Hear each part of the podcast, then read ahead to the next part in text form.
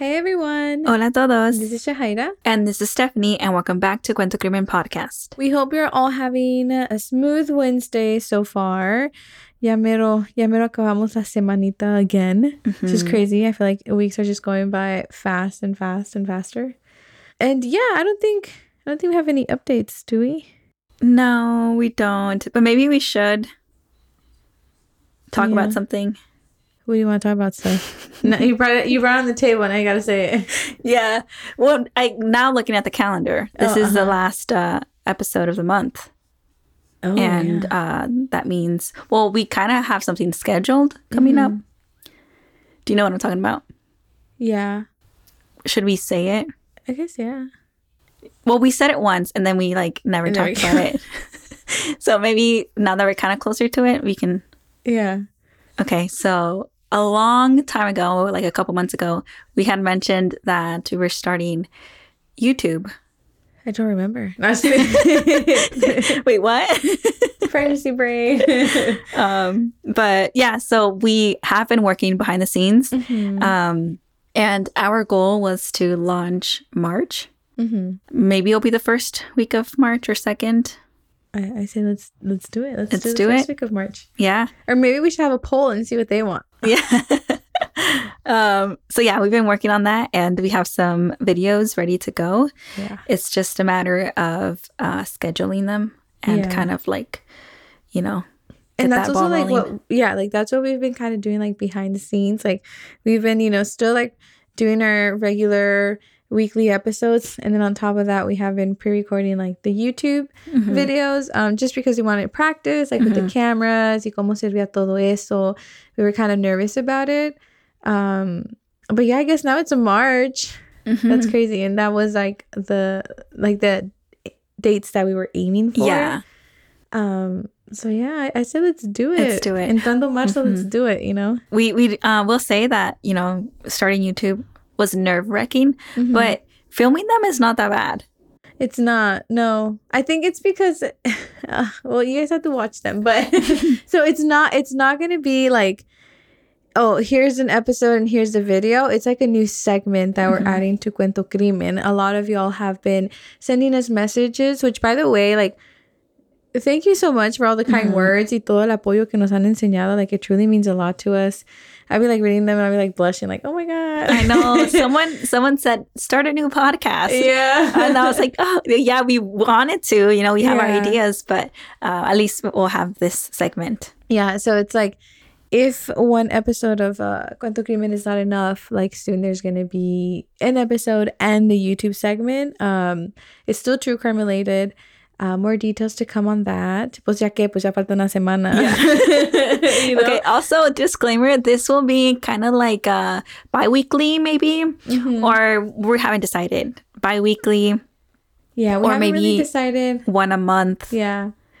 I know that, you know, one a month sounds like it's not enough, you know, Yeah, yeah. so maybe bi bi weekly. Bi-weekly. Y'all let us know. Yeah. Yeah, let us know. Vamos a subir el video with that little segment. Mm-hmm. Y'all do us a favor, watch it. Mm-hmm. Tell us if you like it. Tell us if you don't. Mm-hmm. if you guys like it, pues podemos hacer más, Yeah. right? Like maybe more than bi-weekly, bi-weekly or Yeah. whatever. If y'all don't like it, all right, fine, we'll do monthly. all right, it's cool.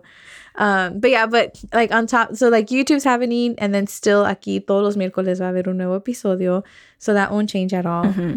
Um, so yeah, that's kind of like what's been happening Mhm. behind the scenes of Cuento Crimen right now, Yeah. and kind of like where our attention has been going to. Mm-hmm. So so now y'all know YouTube is coming. Yeah. And yeah, like some of these are like pre-recorded, so y'all will probably see the belly grow in the videos. Like if you're wondering, like was she pregnant? Yes, yes, I was pregnant in the first few videos.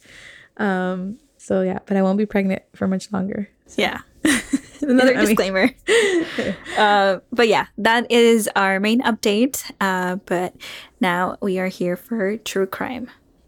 El caso de hoy was a really tough one to research and you know do an episode on. Um, it was really hard to read the details about this case. And I think like this case is on the more known side. I'm pretty sure y'all saw the title. You're like, oh yeah, uh, I know this case. Um, pero este caso sí fue a requested one. It was actually requested for a while, and I think it was requested multiple times too. Um, and I although I think we did lose like the people that requested it. I don't think we wrote down the names, so sorry. But if you know you requested the case, aquí está el caso. Um, but yeah, like Steph was saying, it was a really tough one, and I think it was kind of sitting like on the requested list just because, you know, not gonna lie, like I think we were the ones debating and like we I don't know, like I would look at the name like, oh, I don't know if I'm ready. Like I don't know if I can dive into this right now. But you know, we I think we got a reminder like Yeah. if, if we were gonna cover this case. So we're like, all right, like let's do it. Um but yeah, like Steph was saying, like reading about it and going fully into like the details definitely hits differently Mhm. and even like while researching the case and like now that you know we're talking about the case like we were also very como se dice like we didn't want to go too into details like the gruesome ones you know because it Mhm. was just like i don't know respect and just yeah. I don't know. I guess it's just something that we like to do, like not repeating those gruesome details because it's Yeah. like it makes your tummy turn and like it's just unbelievable how some Mhm. people can do things like this and it's like hard to comprehend. Yeah. I don't know. Um, so that's why we sometimes like uh, don't include those gruesome details that, uh, and we kind of just stick to the timeline, you know. yeah Um, so yeah, um, ahora vamos a hablar sobre el caso de la bebé Brianna. She was a five-month-old baby who was brutally killed by her mother and her father and her uncle. And actually, este caso has been documented as one of the worst cases of child abuse in Doña Ana County in New Mexico. Entonces, you know, just by hearing that, like it has been documented as the worst case of child abuse. Antes de empezar, les queremos dar una advertencia porque vamos a hablar de temas sensibles. Um, as always, before we begin, we would like to give you all a heads up because we will be talking about um, sensitive topics. And in this case, like we kind of touched on it, um, this episode is focused on child abuse and neglect and murder.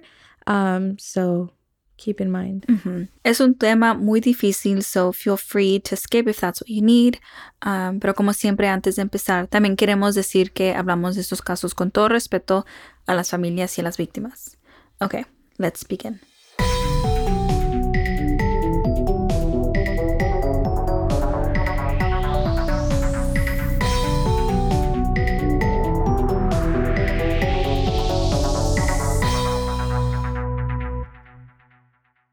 So, Brianna nació el día de San Valentín. She was born on February 14th, 2022.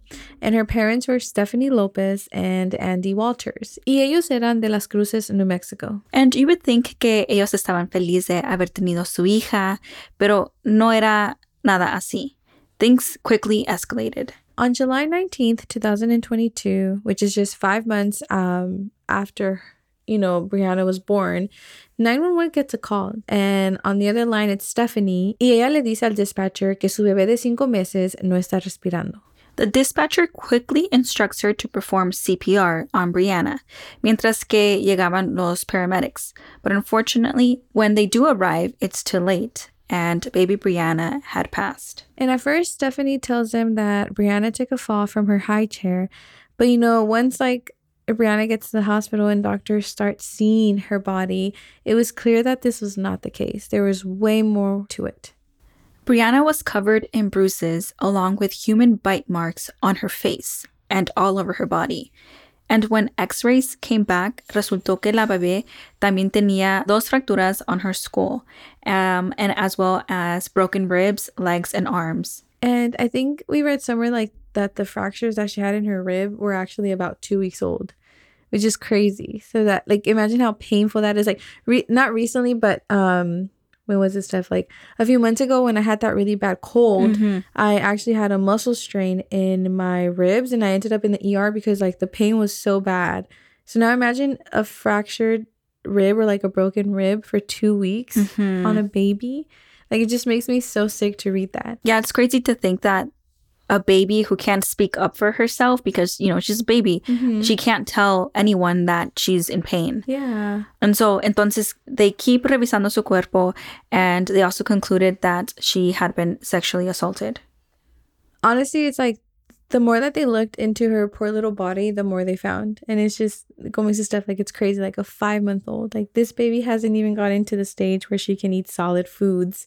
And she has already been through all of this. hmm And so, yeah, so right off the bat, it was crystal clear that she did not fall off a high chair and that there was way more to her death. And so, quickly, Stephanie and Andy were brought into questioning. And as we researched this case, we learned that que honestly, desde el día que Brianna llegó a este mundo, all that she has known has been pain and suffering um, from parents that, you know, aren't taking care of her. And it's crazy because, like, okay, like being a parent, you know, like, you know, like I'm seeing, like, from my perspective, like, my child comes to me when he feels unsafe. My child mm-hmm. comes to me when he is hurt, when he feels pain, or, you know, like, you are the person that they look for when mm-hmm. they need something. And so it's crazy, like, the fact that her parents le fallaron, you know, like her, mm-hmm. the parents, the people that were supposed to be protecting her were the ones hurting her. Yeah. And I don't know, it's just like I don't know. Like before, like I would listen to like child abuse cases and like obviously like yeah, they infuriate you and like they make you feel sick. And then now as a mom, like it's just like why like why would anyone want to hurt Yeah. your own child? Like it, it makes no sense. But yeah, like Stephanie was saying, ever since they brought her home from the hospital, like the abuse began. It was said that Stephanie le pegaba, she would slap, she would bite her um, whenever baby Brianna would cry. And as we read more about this case, we learned that it was Andy and Brianna's uncle, que se Steven, that would mainly torture and abuse Brianna while Stephanie just watched. And just like a little side comment, like while we were reading like articles and looking at interviews and stuff, it seemed like that was Stephanie's excuse. Oh, I didn't actually touch my daughter. Like I was just watching it, or like I was just in the back or back room, or you know, doing so and so. And it's like, mm-hmm. no, you were a bystander to her Yeah. abuse. Like you let this happen, whether you were right in front of her or whether you were across your house. There's no way that you didn't know what was going on with your daughter. So I, don't know. I call like BS on that. Yeah, it's actually I don't even know how to like my opinion on that. Like what what kind of person are you to just watch? Yeah. Or like just let it like you know what I mean? Like, if she's in the next room watching TV and the baby's crying in the next room and you know that there's two grown men making her cry. It's disgusting. yeah. Like you you are just as guilty. But yeah, it was Andy and Steven who would mostly kick, hit, bite, and sexually assault Brianna. Um, we were reading how whenever, you know, they did rape her, like they would stuff her mouth with clothes to muffle her cries. Um, y, you know, while they were doing all of this horrible things to her, like ellos les daba risa. Like they were amused when Brianna would cry. Like they would find joy in her pain.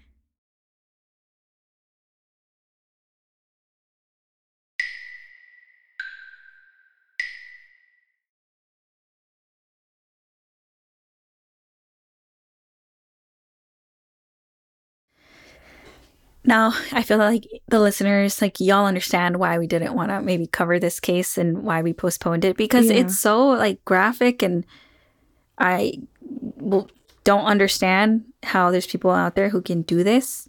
Or like even like looking at her little face, like she mm-hmm. she was so cute. A and five just, like, month old. how? Like why would like you know, it's like this cute little five month old and her face is just covered in bruises. And I feel like mm-hmm. that's that like when I saw the pictures, like I feel like that's what I was like, oh, this one's gonna be hard. Yeah. And so this was Brianna's life for five months uh, that she was alive. And so now we're going to get into as to what happened to Brianna the day that she passed. And honestly, it just like makes me sick. I think this is like the part where we go a little bit into details just to explain. Um, but yeah, so it turns out that of course she did not fall off a high chair, sino que Andy and Steven estaban tomados la noche anterior, and so they started tossing baby Brianna around, which apparently was very common for them to do. And at this point, Stephanie had already gone to sleep. Um, but I feel like, regardless, she knows what's going on. She knows that they're drinking. Um, so either even if she's asleep, I feel like she should have intervened. Yeah. I mean, either way, it's like if you're in the next room and you hear your baby crying, aren't you going to want to come check on your baby? So, like I said, so there was these two drink men and they were tossing this poor baby, right? But like we were reading how they were tossing her up so high in the air that ella like topaba en el techo. So they would like throw her up so high that her head or her body would hit the ceiling. Mm-hmm. And that's crazy to me. And they would do that repeatedly. Yeah. Right. Um, And also, they would do that with no intentions of catching her. So after she would hit the ceiling, she would fall down onto the floor. And like I'm just like speechless. Like when I was reading this, and right, if you just take the sentence like, oh, tossing to the ceiling and then falling to the ground, you you think of an object, right? You think of Mhm. like of a ball or something. But like this is a baby that we're A talking baby. about. And, and I like I just cannot wrap my head around it. And then like for Stephanie to say that she didn't know that this was Yeah. happening, like Okay, so back to the night. Uh, no estamos seguras de que cuánto tiempo duró esto or how many times Brianna was tossed around, pero dice Stephanie que ella se despertó a la siguiente mañana, which was uh, around 7:45 a.m., and she woke up to baby Brianna crying. And like the next part makes my blood just boiled of anger. So this woman says that she hears her baby crying, so she gets up y que va a la cuna de Brianna. Y que ella mira que la bebé está cubierta en bruises and, you know, she's crying clearly like there's something wrong with her. Y entonces lo que ella hace es que ella va con Andy y le pregunta que qué le había pasado a la bebé. Like, what did they do to her? And he simply tells her that last night he and Steven were drunk and that they got carried away and that they might have hurt her too much. And so she goes back to the crib and looks at Brianna again and just leaves her there to cry. And like, isn't that crazy? Like, clearly the baby's crying. Clearly, Mhm. like, there is something wrong with her. Like, Yeah. if you see her face, like, toda cubierta and like the golpes, and this grown man is telling you, oh, yeah, we, we, you know, we're a little too rough with her. Like, Uh-huh. like right there, yeah, like you know, Stephanie finds out that que se pasaron, right? Yeah. And there she shows no remorse, like Mm-mm. no care as a mother. Like, She's not enraged. Like Yeah. she just like, oh, okay. and then and then that's it and then everyone goes about their days like with no intention of attending to brianna's needs or trying to find out why she's crying um but it was interesting because we did read somewhere that that day or like that morning i guess andy was changing her diaper and he still had the audacity to like sexually assault her that morning during that diaper change and i don't know like that's just there's no words. Like there's I don't know, it just makes me really mad, y'all. I'm sorry. I keep saying I don't know, but because I really don't know how to say it in words. Stephanie's call to 911 didn't happen until 24 hours after Brianna woke up crying that day. A whole 24 hours that that poor baby was left unintended and in pain. And honestly, it's truly heartbreaking. It was obvious that baby Brianna went through hell living with these monsters. Um, su familia, like her grandparents, were aware of the abuse, but no one ever intervened or reported to the authorities or rescued her. They just also were bystanders and they allowed this behavior to happen.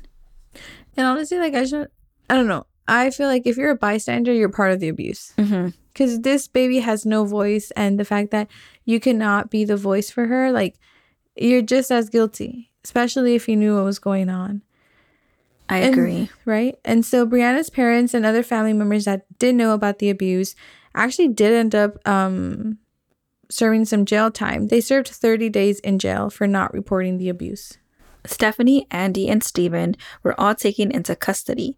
And honestly, their sentence was really disappointing. So, at the time of Brianna's death, the max sentence for intentional child abuse resulting in death was only 18 years. Stephanie was found guilty of neglect, child abuse, and sentenced to 14 and a half years in prison. which is nothing. I feel like that's nothing for Mhm. what she did, for what she made this baby go through. And as for Andy and Steven, they each received 18 years in prison. Y igual, si hacemos calculaciones, all three of these individuals ya completaron su sentencia and all three have been released from prison. Which, yeah, like as you're saying, I feel like it's not enough. Um, this is like a baby, someone who's so, um, you know, like it's someone who doesn't ask to come to the world. You know, like these two adults decided to have a child, and they brought her into this world and only showed her torture, um, and murdered her. Like I just feel like, in my opinion, it's not enough time. Uh, and then we also read that um, that her body was left unclaimed. Ningún familiar vino por su cuerpo. Nadie, you know, kind of stepped up to take that responsibility. No one wanted to do a funeral or even buy a casket for her tiny body, which I think it's so sad. Like, first, you could not speak up for her, and then now, like, you can't even lay her little body to rest. Yeah. Like, I feel like la siguen fallando. Honestly, I feel like that might have also been la conciencia. Mhm. You know, like, you know that you let this happen, Mhm. and it's like you don't want to face that reality.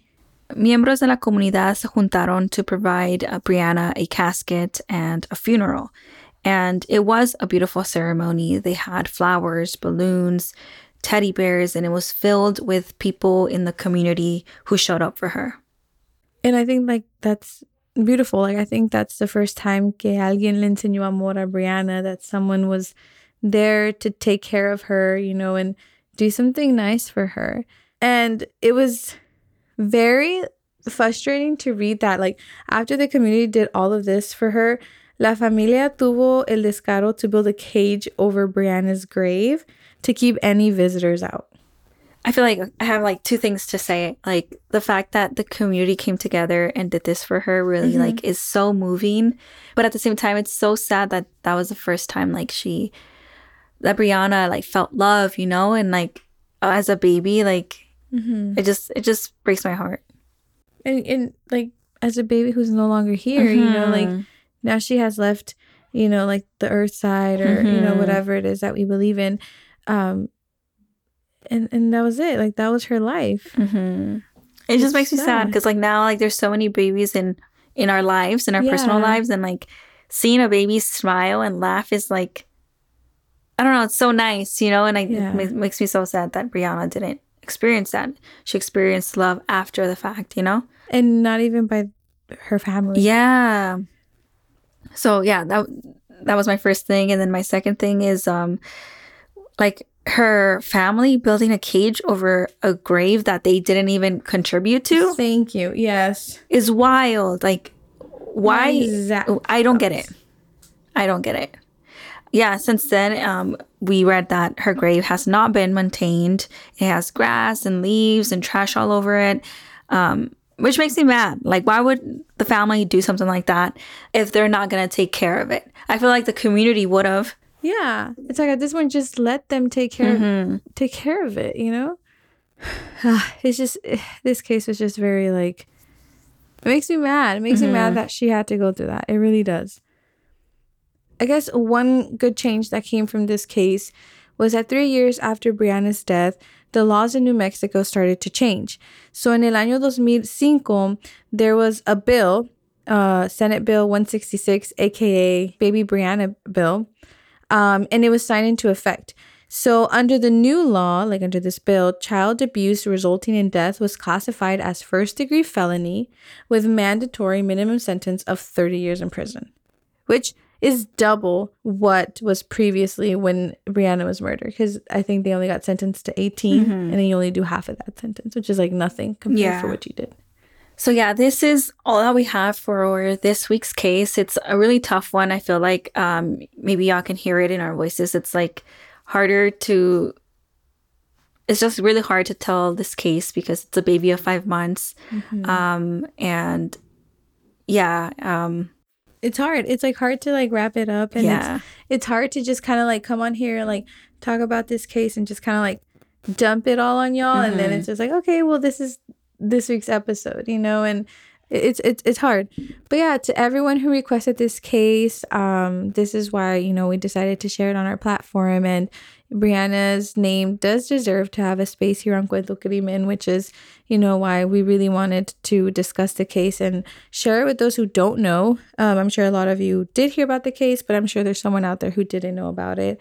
So, with that being said, like just you know, stay safe and take care of yourselves mentally, physically. Um, and yeah, we'll see you all uh, next week.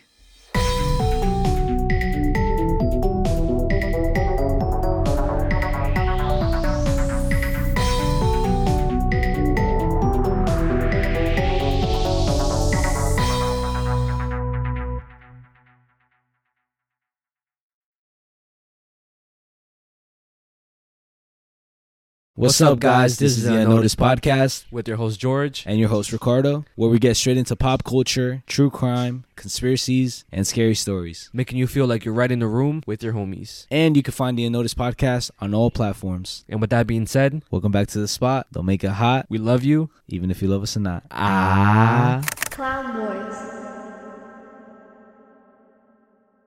Step into the world of power, loyalty, and luck. I'm gonna make him an offer he can't refuse. With family, cannolis, and spins mean everything. now, you wanna get mixed up in the family business. Introducing The Godfather at ChumbaCasino.com. Test your luck in the shadowy world of The Godfather slot. Someday, I will call upon you to do a service for me. Play The Godfather now at ChumbaCasino.com. Welcome to the family. No purchase necessary. VGW Group. Void where prohibited by law. 18 plus. Terms and conditions apply.